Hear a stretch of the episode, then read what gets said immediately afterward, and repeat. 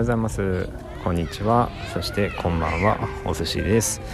えー、今日はですね1月の2日えーと、土曜日なんですね、うん、休みだと曜日感覚狂いますよね、うん、あと2日しか休みがないのかなと思うとちょっと寂しいなという気もしますが、まあ、子供は1日少ないのでその分楽しもうかなと思っております。でこの番組はですね遅れましたが、えーと、今日よりも明日はきっといいことがあると日々感じてやまないお寿司私がですね、えー、日々感じたことや考えていることなどをダラダラと配信していく番組となっております。もしよろしければ最後まで聞いてもらえると嬉しい限りです。では早速始めていこうと思うんですけども今日はですねうーん久々に妻のことでも話そうかなと思っております。でまあ昨日ですね、えー、昨日おとといか12月の31日にある程度、あのー、おせちの料理必要な具材っていうのを一緒に買いに行ったんですけども一緒に買いに行ってで、まあ、作ったのは昨日かな。昨日の朝になってます。で妻はですねうんと昨日の朝作ってるんですけどもうんとこれまで買ってきたことっていうのはないのかな。結婚してからずっとずっとじゃないけどもうん毎回作ってくれてますねおせちに関しては。最初は本当にたどたどしく作ってたんですけども今はもう完璧にこれとこれとこれこれっていう形で作ってくれてますね。栗きんとんと黒豆も似てますしあとは田作りとかも作ってるし焼風焼きもあって鬼しめもあってあと二色卵っていうの白身と黄身分かれてるやつあるんですけどもそれを作っていたりあとエビのなんか丸まってるやつも作ってブリの照り焼きもあって他何かあったかな？あとはナマスか。ナマスも作ってますね。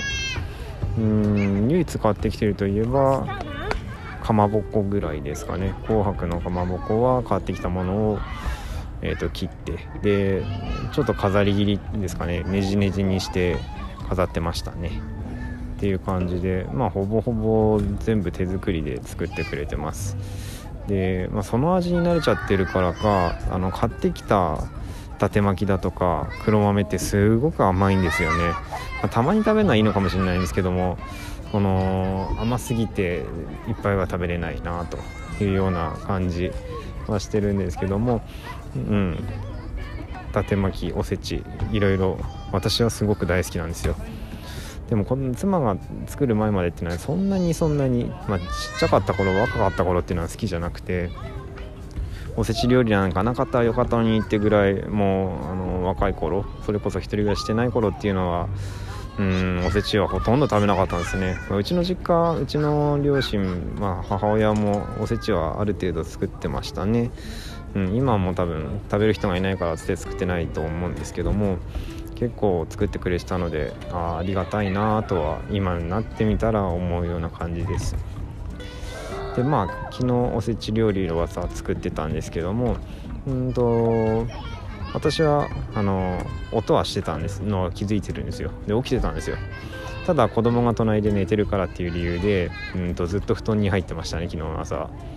んでそしてあの怒られるかなどうかなって思ったんですが案の定妻からはいつまで寝てんの？と怒られました。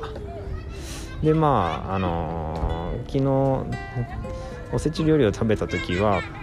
夜朝はセブンイレブンのお弁当というかおにぎりとかをちょっと食べてたんでうん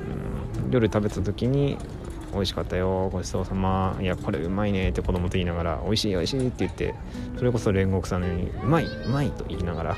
食べておりました。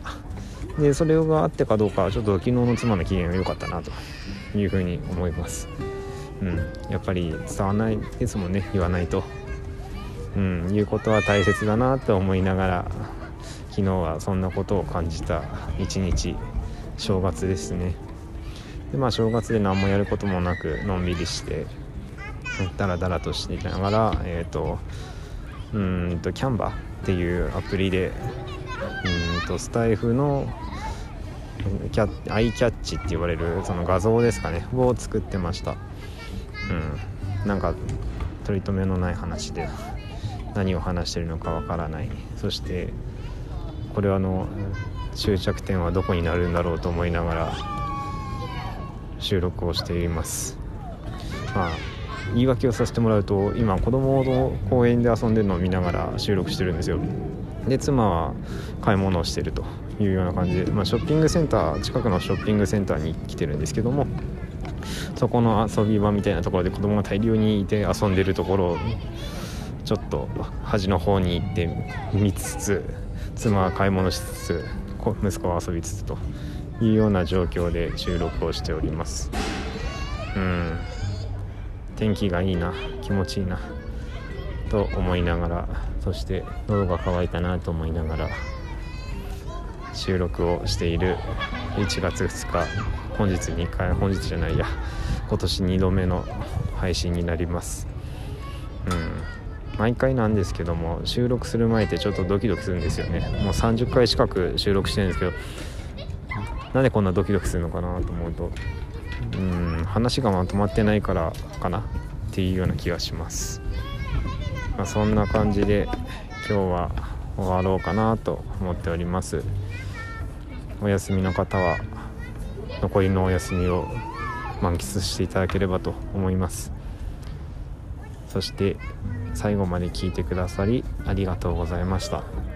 聞いてくれたあなたの今日はそしてまた明日が少しでもいいことがありますように。See you! バイバイ